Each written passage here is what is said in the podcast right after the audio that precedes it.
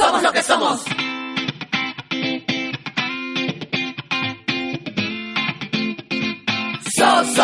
somos lo que somos. Mira hermano, aquí somos los que estamos. Y aunque hacemos lo que podemos, no aprendemos, no avanzamos. El mundo se hace pequeño, la vida nos sigue pesando. ¿Qué tal amigos? Muy buenas noches. Eh, un programa más, eh, interesante de todas maneras, del Centro de Estudios Humanistas para, para ustedes. Soy Javier Zorrilla y vamos a pasar un buen rato juntos. ¿Qué tal amigos? Les habla acá su amigo César Bejarano y les invito a compartir un momento, una hora entre amigos. Seguimos, como ustedes saben, todos los sábados a las 6 de la tarde vía aderezoradio.com. En un instante vamos a tocar los temas relevantes nacionales e internacionales y seguidamente pasamos a nuestra secuencia punto de quiebre donde trataremos un tema internacional y que está en justamente en el punto de quiebre. Hola amigos, yo soy Erika Vicente y acá estoy con Javier y César. Eh, yo les comento que en el bloque Tiempos de Cambio eh, entrevistaremos a Madeleine John sobre la venganza y reconciliación. Y además en el bloque Enredados comentaremos como siempre los memes de la semana. Volvemos. Amigos, empezamos nuestra sección La Caja de Pandora. Muy bien, entramos a la Caja de Pandora. ¿Qué cosa tenemos para hoy? Bueno, yo empiezo. Empiezo con la insólita crisis de Holanda. Hay una escasez de delincuentes. ¿Ustedes qué dirán? Que hay más cárceles que delincuentes. Ah, sí. ¿Ustedes qué piensan? ¿Que no hay delincuentes? Sí, hay delincuentes. Pero ¿qué es lo que sucede? De que a través de los años el gobierno ha implantado una política de cárceles productivas y ha producido que justamente los delincuentes, al salir, a cumplir su condena, empiecen a trabajar, ya sea un propio proyecto o eso es muy interesante, César, por, por la rehabilitación, ¿no? El concepto de que las cárceles no deben ser para que tú aprendas más del crimen, sino más bien tienen que tener una función de rehabilitación. Y creo que también por acá se está tratando de hacer algo igual. que los están cualificando, les están dando educación adentro. Exactamente, es educación técnica y justamente aunada a esta noticia, Carlos Basombrío hace unos días mencionó que van a aplicar una política de cárceles productivas, ¿no? Y, la realidad es que ya hay un ejemplo, pero no es solamente este país, ¿ah? Noruega, Suecia, vienen aplicando esta política de cárceles productivas que ha realmente provocado que cada vez se cierren cárceles. Yo creo, yo creo además, digamos, en conversaciones con, con mucha gente antes, por mi labor, de, antropólogo, de ir a un sitio, de otro sitio, siempre la gente me decía, pero ¿por qué en las cárceles esa gente que ha hecho daño al país, que se ponga a trabajar, que se ponga a trabajar, que produzca y que, ¿no?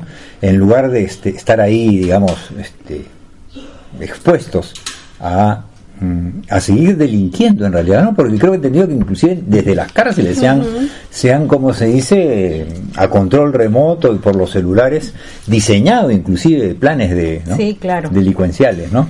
Sí, hay mucho que hacer por, por el tema de la delincuencia y la seguridad. ¿Algo más tenemos? Bueno, a mí me llamó mucho la atención esta semana eh, la noticia de que el Estado peruano dejó de recaudar más de 93 mil millones por privilegios fiscales al sector privado. ¿no? Esto, estos, estos 93 mil millones de soles han sido, eh, ha debido ser recaudado en los últimos 10 años debido a eh, beneficios tributarios. Hay 78 beneficios tributarios a favor de cinco sectores, sobre todo el sector agroexportador, que se ha dejado de recaudar. Y creo que eso también ha significado que el mismo eh, señor este Klimper esté ahí, eh, ¿cómo se dice? involucrado, porque creo que fue en el periodo donde él estuvo, muy cercano al gobierno. Cuando fue ministro, Cuando fue ministro, que, se exoneró, ¿no? Sí, exacto. Eh, además, eh, su empresa, eh, que se llama Agrocasa, es una de las empresas favorecidas, ¿no? Él ha sido ministro de Agricultura en el periodo de Fujimori y además es ex secretario general de Fuerza Popular del gobierno eh, de, de- perdón, de Keiko Fujimori Sí. y recientemente ha sido elegido miembro del directorio del Banco Central de Reserva. O sea, Así estamos es. hablando de leyes con nombre propio que además están desfalcando el, el fisco nacional. Así es, así es. La verdad es que no se entiende cómo personas con semejantes antecedentes, no solamente, digamos, de haberse beneficiado, sino también este, de actitudes prepotentes, ¿no? Entonces yo creo que de- de- una persona que esté en, eh, sirviendo al Estado peruano tiene que tener antecedentes morales y profesionales intachables. ¿Qué más tenemos, amigos? Les cuento. A ver, A la ver. política. ¿Qué pasó con la política? Todo se está descuajeringando. Todo bueno. El- hay una crisis política en los partidos políticos. Así, así he leído, así he leído. pero Se- se- es la crisis, la crisis de siempre, ¿no? Porque tenemos partidos políticos débiles. Por ejemplo, Kenji está en campaña, no asiste al Congreso, está en campaña en las regiones, ¿no? Keiko sale con un discurso reafirmando su candidatura permanente ya al 2021, pero el detalle es que Kenji está preparando su campaña independiente a pesar de que un tuit ha mencionado su lealtad a Keiko. Ahí hay Mira, yo ya no sé si estas son jugarretas, porque también eh, leí que se estaba formando un, un partido que pedía la libertad de Fujimori y que desconocía como líder a Keiko Fujimori, más bien invitaba a que, a que Kenji los los liderara. Entonces yo creo que están viendo el modo, no sé, es lo que a mí me parece, el modo de Eh. sacar a, a Alberto Fujimori de la cárcel, que es el principal objetivo, yo creo, de tanto de Keiko como de Kenji. Ahora, cuando hay tanto ruido político, hay que, ¿cómo se dice? Este, Tomar tener distancia. cuidado, tomar Tomarlo con porque pinzas. muchas veces el ruido político encubre, sirve para encubrir cosas Sí. que por debajo, de repente, por ejemplo, me tengo entendido que Keiko está- tenía que ir a, a declarar, ¿no? A una- claro. ¿No? Y justo en ese periodo es que donde ella sale, donde hace su Bueno, Pero las entonces- crisis políticas, cuando estoy hablando de crisis políticas de los partidos, me refiero, por ejemplo, a Cornejo, que ha convocado a una marcha no por la renovación en- entre los dirigentes, porque próximamente van a haber elecciones en el caso internas. de, de, de la Prismo. de la Prismo, exacto. ¿no? Enrique Cornejo está convocando una renovación. También. Claro. Tierra eh, se ha separado del- la tierra y Sí. la libertad se han Y- separado. Y, y el Frente Amplio necesita ahora sí tener este hacer una campaña grande para poder juntar las firmas necesarias para inscribirse oficialmente, ¿no? En el Parece que con Nacional. otro nombre también, ¿no?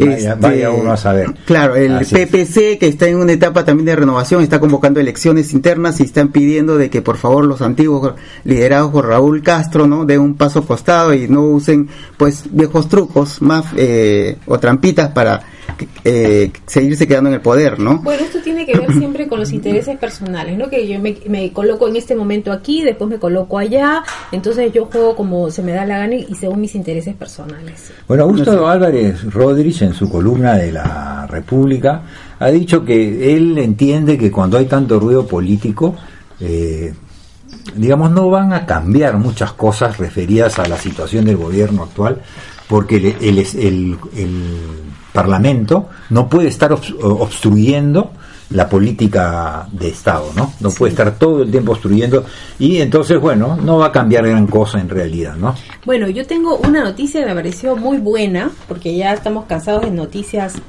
no tan buenas, eh, que es sobre una investigación que han hecho eh, en la Universidad de Piura con el financiamiento del CONCITEC. Esto tiene que ver con el uso de conchas de abanico como reemplazo de agregados para la fabricación de concreto. Entonces eh, es muy interesante porque este es uno de los resultados de este fondos y de investigaciones que ha eh, iniciado, ha, venido eh, impulsando el Concitec.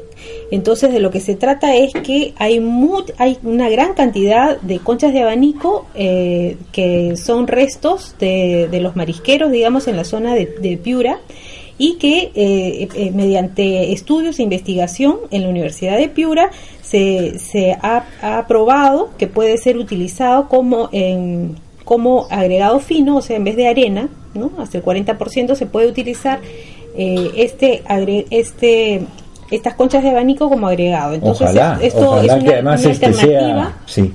Es una alternativa para el uso de estos restos que Pero están ojalá que encuentre el apoyo del Estado para su promoción y no y su carácter este cómo se llama de, de pro- nuevo producto para Exacto, es una alternativa. está una alternativa, ojalá que más económica. Que la, Sí, que la- hay que recordar a nuestros amigos que, que es CONCITEC, ¿no? Es el Consejo Nacional de Ciencia, Tecnología e Innovación Tecnológica y que está aprobando y apoyando muchos proyectos en coordinación con el Banco Interamericano de Desarrollo, el Banco Mundial, ¿no? Para desarrollar justamente la agricultura, el campo este Construcción. construcción, ¿no? Entre otras áreas. Y hay que seguirlos apoyando porque parece que el Fujimorismo está planteando una ley en el cual la elección del próximo responsable de esta área sea a través del Congreso. Eso quiere decir que le va a quitar el valor técnico de los Ah, directores ah, que tiene, ¿no? que que tiene tiene el Concitec. Exacto.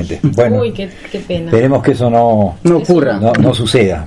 Eh, la caja de Pandora está, este, ¿cómo se dice? Suculenta hoy día.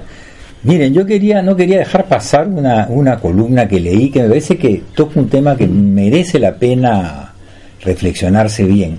Es una columna de Jaime Bedoya que apareció en el diario El Comercio y que está titulada como Trumpismo. O sea, es Trump, pero todos los la gente que de alguna manera este, sigue la, el pensamiento Trump, ¿no? Eso es el trumpismo, el pensamiento Trump. Así como Marx, marxismo, marxismo es el pensamiento de Marx, trumpismo es Trump. Bueno, ¿qué cosa es lo interesante de esta columna? Él, él, él sostiene que el trumpismo en realidad ¿Qué es el trampismo? bueno, yo quería mencionar el trampismo. El, el trampismo es el, el pensamiento Trump. ¿Y por qué se caracteriza sobre todo? Por querer proteger un área en la que tú has estado. ¿no? Por ejemplo, en el caso de Estados Unidos era un área industrial, había trabajo en distintas zonas, pero con la apertura de los mercados se deslocalizó la industria y esas ciudades quedaron casi como ciudades fantasmas. ¿Por qué? Porque las compañías norteamericanas se fueron a trabajar a China, se fueron a trabajar a, al sudeste asiático, donde los este, los salarios eran muchos menores, entonces podían Costos. tener más rentabilidad. ¿Qué cosa quedó? Quedaron los pobres blancos, que han sido lo que han sostenido a Trump en ese pensamiento. Entonces, este columnista decía que es imposible que tú estés cerrando fronteras, que estés creando muros, ¿no?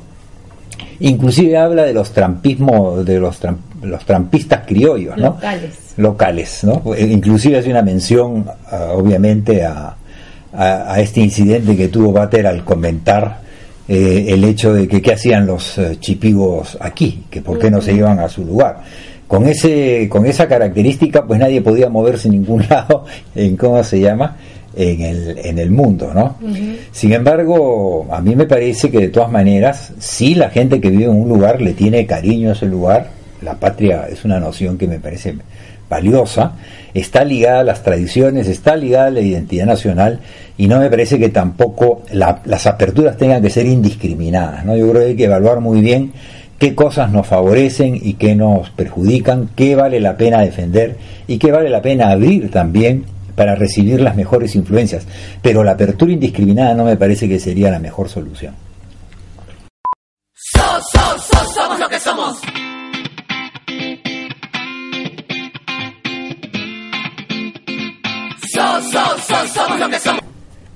Y bien amigos, entramos a nuestro segmento punto de quiebre con un tema que va también a alborotar el gallinero, como se dice, Eh, y es que tenemos eh, el Foro Económico Asia-Pacífico, eh, más conocido como APEC, muy cerca en su realización en este momento.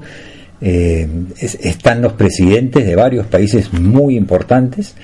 Ha venido también el, el hombre por excelencia de, de Facebook. Eh, han venido trabajando desde el lunes anterior distintas comisiones. Hay más de mil empresarios en este momento llegando al país y reuniéndose para cerrar este, negocios, para cerrar inversiones, para abrir mercados, para eh, eh, agilizar el comercio. Este es el contexto. ¿Será todo lo bueno que parece? ¿No será Bueno, todo yo, bu- bueno todo lo que luce? No sé, ¿cómo la ven? Bueno, este, me parece interesante eh, que comentemos qué es el APEC, ¿no? Y, y- y cuáles son, son sus objetivos y su importancia. Yo creo que, Javier, tú has comentado bastante bien. Yo creo que hay que puntualizar que es un mecanismo de cooperación de carácter gubernamental, o sea, entre gobiernos.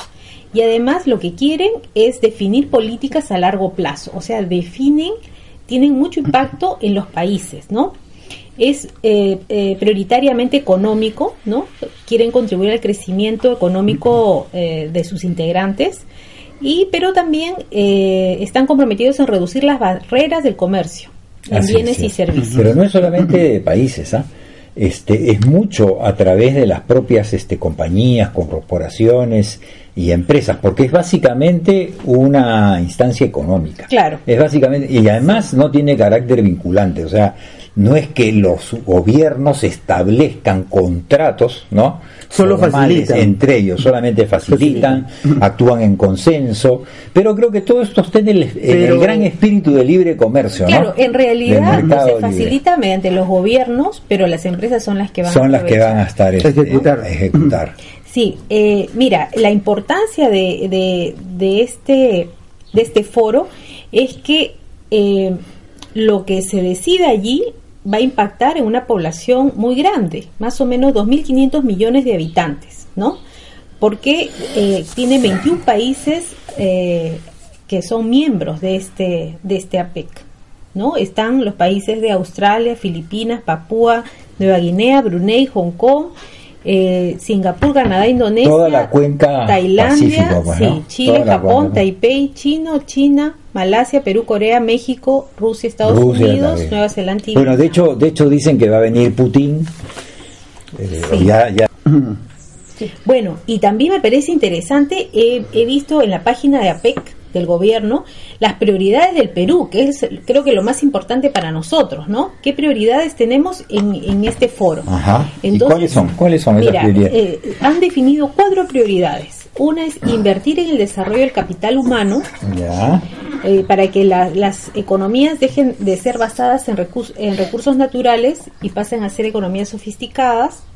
Después, que se modernicen las pymes en Asia-Pacífico, ya que tenemos muchas pequeñas empresas, las micro y las medianas empresas, ¿no? Entonces dice que se modernicen, que entren dentro de la cadena de valor agregado regional, luego que se promueve el mercado regional de alimentos, y por último, que se promueva la agenda regional de integración económica y el crecimiento.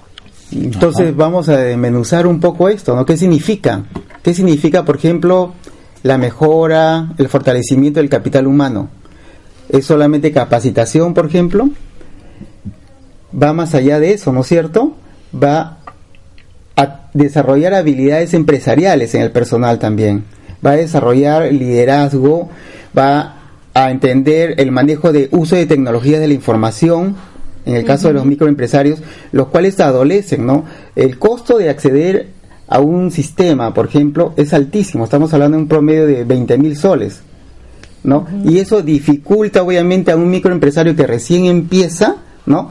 Poder tener un sistema que le permita, pues, de una vez manejar toda esa información y sus procesos y ser atractivo para poder exportar, porque las, obviamente, las exigencias en el exterior son muy elevadas. Sí. Así es, así es. O sea que el tema de la competitividad no es tan este simple como parece, ¿no? Es, es fácil decir, tenemos que hacer que nuestras empresas sean más competitivas. Así es. Cuando se dice más competitivo, ahí lo que se, se está ocultando es en el fondo hacerlas más rentables. Pero para hacerlas más rentables y ser más competitivo, tú tienes que, por ejemplo, bajarle el precio a la mano de obra, pagar menos eh, salarios en cuestión de trabajo, disminuir exigencias ambientales en el caso de las compañías este, de alto impacto en el medio ambiente como compañías mineras o petroleras, etcétera. Entonces, eh, ¿de qué estamos hablando? ¿Será simplemente bajar todas las exigencias, no poner ninguna fiscalización, dejar que te paguen la mano de obra de tu país a como les dé, ¿no? La gana simplemente para que venga la inversión, venga la inversión y supuestamente le- el, el gobierno pueda obtener ingresos a partir de, de los impuestos que paguen estas empresas o van a haber exoneraciones como ya hemos encontrado a tremendas corporaciones con exoneraciones tributarias eso no se entiende. Entonces mientras no resuelva el problema de corrupción o ese tipo de cosas también va a ser difícil Claro, que esto genere el, el- el APEC de este año quiere privilegiar el crecimiento de la calidad y desarrollo humano. Sin embargo, dentro de los puntos que tenemos, al capital, al, al humano le dicen capital humano, o sea, se le está viendo al ser humano como capital. No, no he visto en ninguno de los de las prioridades o de los textos que hable sobre, por ejemplo, no vulnerar los derechos humanos. Por ejemplo, mantener beneficios mínimos laborales. Al contrario, el país, a partir del gobierno de, de Fujimori, quizá antes, lo- los trabajadores han venido eh, disminuyendo sus beneficios. ¿no? Así es, entonces tenemos que salir a las calles a, a decir es no la a la, no famosa a la flexibilidad laboral, ¿no? Eh, Ese es el claro, nombrecito eh, elegante, digamos. la marcha de los pulpines y demás. Entonces yo creo que, y además otra, otro punto que me parece bien interesante es que no, no dice nada sobre cambio climático e impacto al medio ambiente. Eso a mí me parece que en el Perú es trascendental. Entonces no dice nada en las prioridades que estamos leyendo, ¿no? Eso me parece preocupante. El otro punto está relacionado a las penalidades que todavía no el Estado no se manifiesta, ¿no? Por ejemplo, en el tema de las multas para las microempresas, las pequeñas empresas que son altísimas, estamos hablando de una UIT, ¿no? Este que son 3.950 soles. Con eso ya mataste a un emprendedor que acaba de iniciar su negocio por un pequeño error en declarar o por olvidarse de declarar, mejor dicho, Por ¿no? ejemplo. Claro. Eh, tenemos también el otro problema de el acceso nuevamente a tecnologías de la información. La mayoría de emprendedores no tiene capacitación superior. Por ende, a veces entender si es que el Estado no se acerca y, por ejemplo, contrata o subcontrata a profesionales de primer nivel para que los capaciten, no para que el Estado no, no está para castigar, el Estado debe, como Promover. rol, debe promover y debe de ayudar, apoyar y fortalecer, ¿no? Justamente las capacidades empresariales de los emprendedores para que en el tiempo crezcan y puedan aportar más dinero al Estado, no a través de impuestos. Por ejemplo, un caso muy muy específico que nos puede ilustrar has- hasta dónde aparentemente podría beneficiar o perjudicar es el caso de Gamarra, ¿no? Claro. ¿Por qué? Porque hay una enorme competencia entre la manufactura china y la manufactura Ajá. pero bueno, pero la manufactura china con las facilidades que tiene, este, eh, ¿cómo se tiene más competitividad en el Ha- mercado? han O sea, llegado a la quiebra. Ujú. pone su precio más barato que los de Gamarra A y, lo- los- y Gamarra se ha a los enfriado. empresarios de Gamarra. Se claro, se Claro, sin embargo sabemos que en China se vulneran los derechos humanos. Ujú. O sea, son muchas horas de trabajo, etcétera. Eso es lo que queremos para nuestro país para poder competir. Yo creo que es una buena Yo- pregunta. Yo, yo creo que no. Yo creo que tenemos que Yo proteger creo que también, también. nuestros Sí. derechos humanos sobre todo y el clima. Y eso no está definido en, en este foro. Ni- ni suficientemente claro. Además no hay organismos fiscalizadores porque este foro no tiene el carácter de contratos entre países ni tampoco tiene un organismo fiscalizador y supervisor. Entonces simplemente son consensos, inclusive no vinculantes. Entonces sí, se abren los mercados, pero ¿a qué precio? ¿A qué costo? ¿En qué Y con la condiciones? corrupción que existe en el Y con la país, corrupción que existe en el es país, etcétera, etcétera, tenemos dificultades, Peligroso. ¿no? Claro, y para terminar, el tema de las fusiones, ¿no? De las empresas multinacionales no está regulado. El APEC, al parecer, no toca este tema, el cual es fundamental, porque cuando las empresas empiezan a concentrar el poder a nivel eh, global, la pobreza aumenta, ¿no? Claro. Y este es un ejemplo, por ejemplo, de lo que pasa con las cerveceras. Actualmente hay cuatro empresas que concentran todo el mercado cervecero en el mundo. En consideración a hace unos 12 años que habían 14 empresas globales. Y la diferenciación, por supuesto, pues era muy muy grande, ¿no? Hoy en día se ha despedido por este efecto nada más de, de fusiones del 30% del personal Claro. que trabaja en cerveceras. Entonces, bueno, se- eso- se, está mencionando la también la compra de, de Monsanto por Bayer, ¿no? También. Por ejemplo, y, y también sería una- otra otra fusión, ¿no? Así es. Bueno, tenemos mucho para discutir sobre este tema, para compartir con todos nuestros amigos, pero por ahora lo dejamos ahí. Gracias a PEC, hasta el próximo año. Volvemos. Regresamos.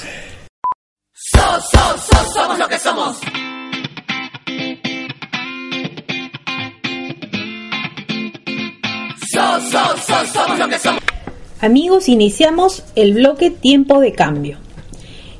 En esta oportunidad vamos a entrevistar a Madeleine Young, que es del Movimiento Humanista Internacional y es activista por la no violencia, a propósito de la difusión del documental Más allá de la venganza.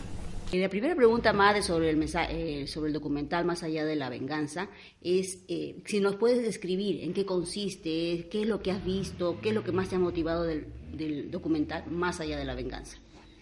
Yo creo que lo más interesante es mostrar testimonios de cómo es posible salir del círculo de la venganza y tomar el camino de la reconciliación. Que además me parece que es muy necesario. Eh, Mucha gente experimenta la necesidad de salir del círculo de la venganza. Descríbelo, o sea, para que tengan una idea nuestros oyentes en qué consiste, qué es lo que muestra este documental. El fuerte del documental son los testimonios. Hay testimonios muy diversos eh, de situaciones dolorosas que han sufrido diversas personas. ¿ya? Desde una persona que relata cómo durante muchos años fue violada por su padre, otro que es un, ha sido un preso político en la época de Pinochet, una chica que relata una situación personal de una enfermedad muy grave, eh, otra chica que relata una situación de acoso, de casi violación, en fin, ves que son muy diversos los testimonios.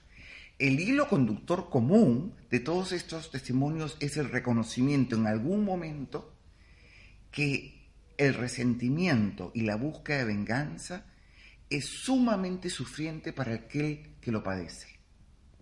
Uno quiere con eh, el resentimiento y la venganza hacerle daño a aquel que causó, que uno cree que causó, ¿no es cierto? Pero el que sufre es uno, es un círculo de violencia. ¿Por qué daño? ¿No es una forma, entre comillas, de hacer justicia? Eh, justamente lo que se muestra es que una y otra vez, una y otra vez, uno ha querido calmar el dolor y superar esa situación sufriente en uno, buscando que el otro sufra. Y eso no termina jamás, no te libera.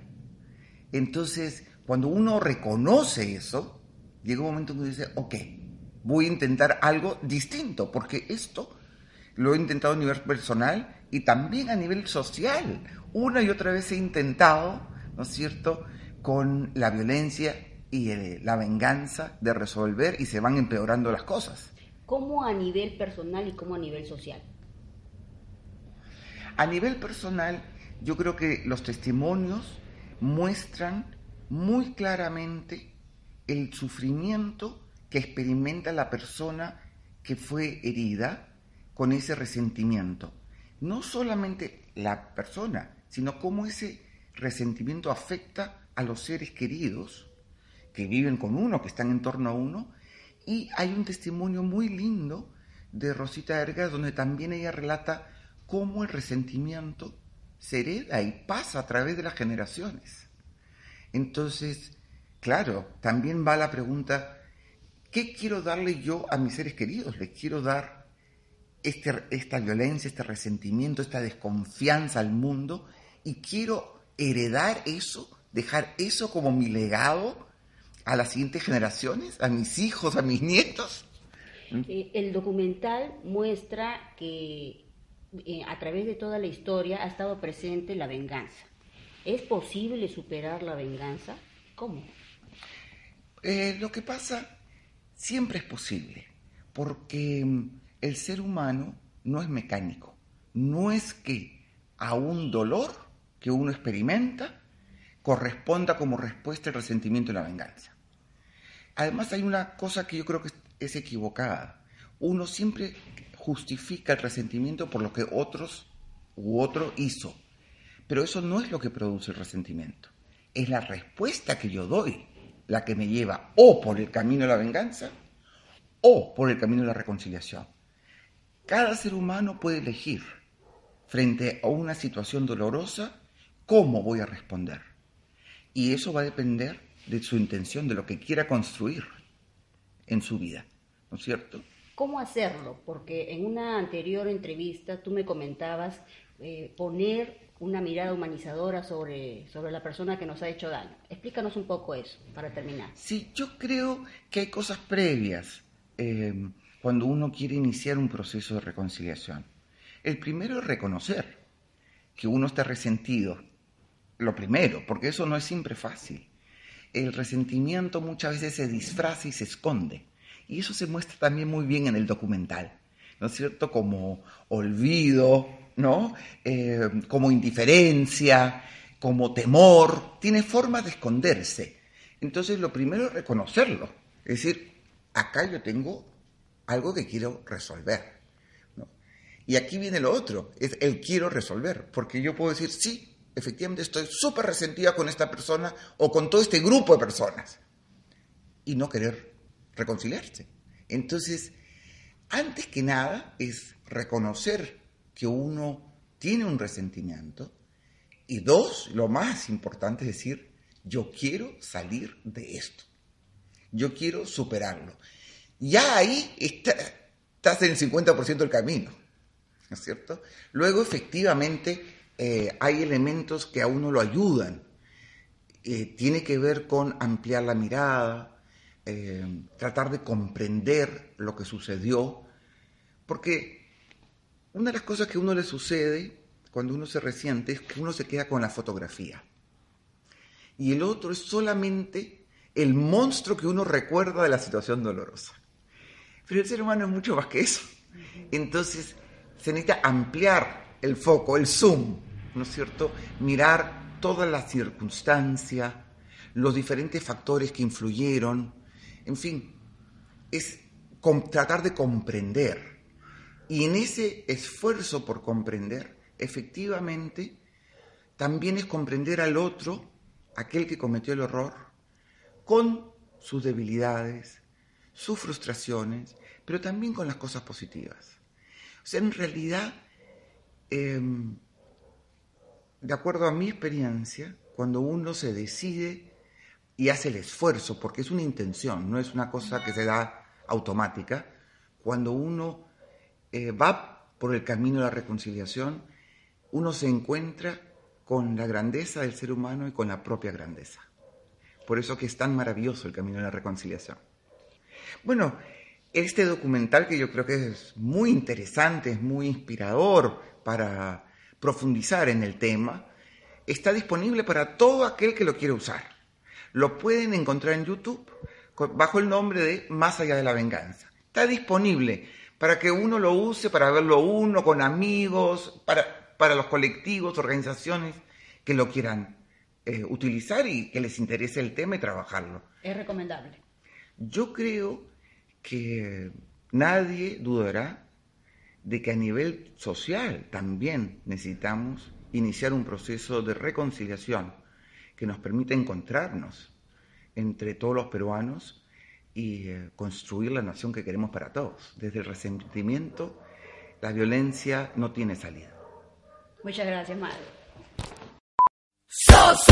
somos lo que somos.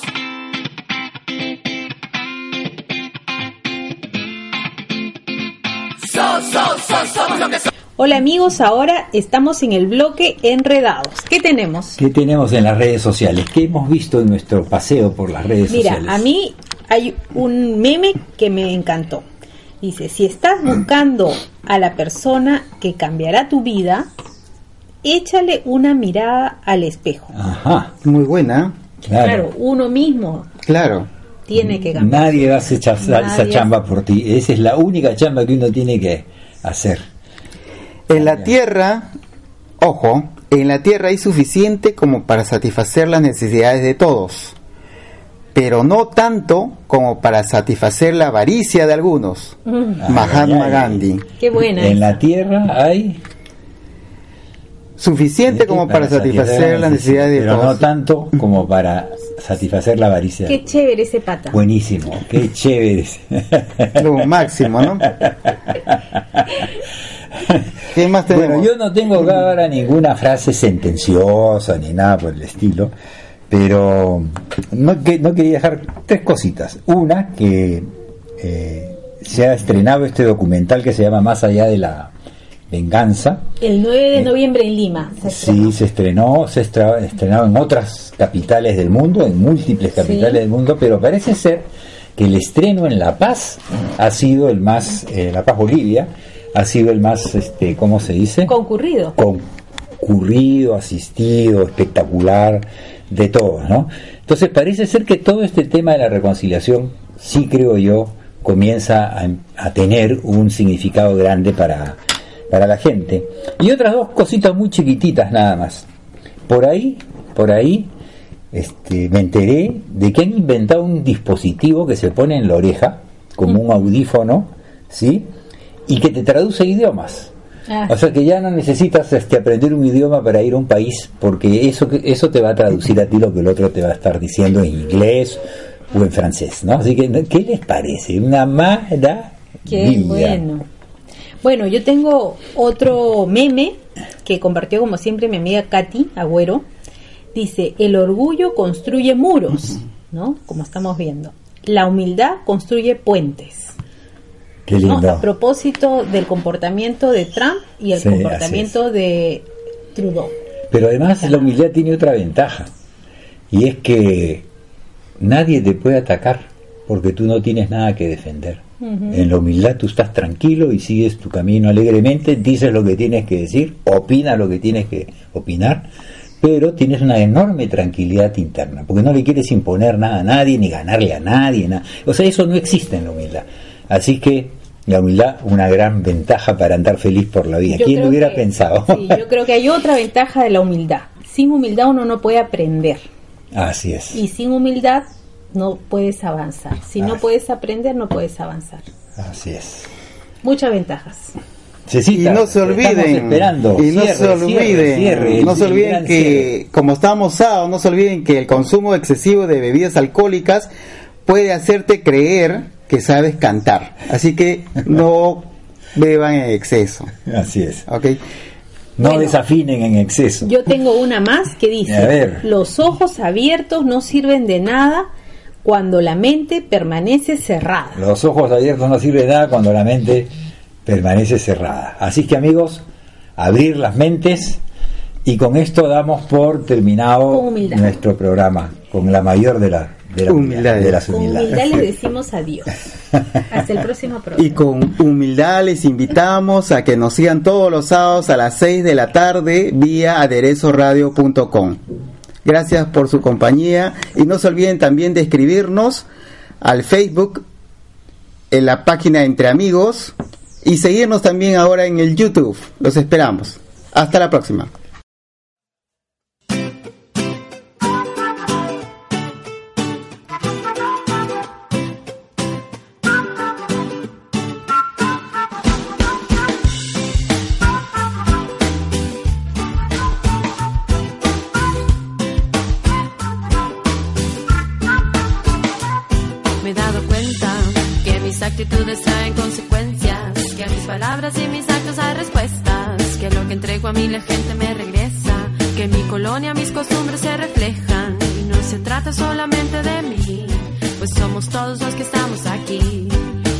Decidimos juntos cómo vivir.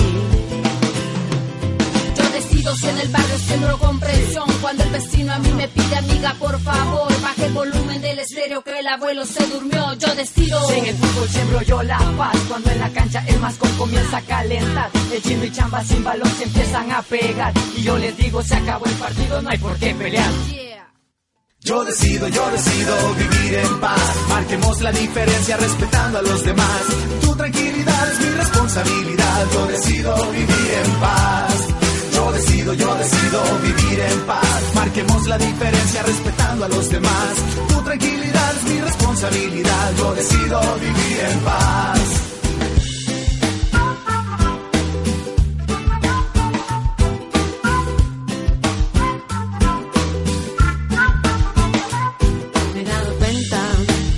Actitudes traen consecuencias, que a mis palabras y mis actos hay respuestas, que lo que entrego a mí la gente me regresa, que en mi colonia mis costumbres se reflejan y no se trata solamente de mí, pues somos todos los que estamos aquí, que decidimos juntos cómo vivir.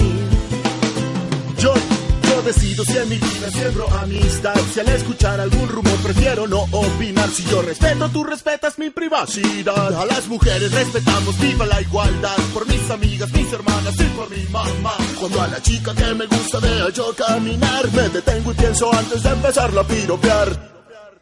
Yo decido, yo decido vivir en paz. Marquemos la diferencia respetando a los demás. Tu tranquilidad es mi responsabilidad. Yo decido vivir en paz. Yo decido, yo decido vivir en paz. Marquemos la diferencia respetando a los demás. Tu tranquilidad es mi responsabilidad. Yo decido vivir en paz.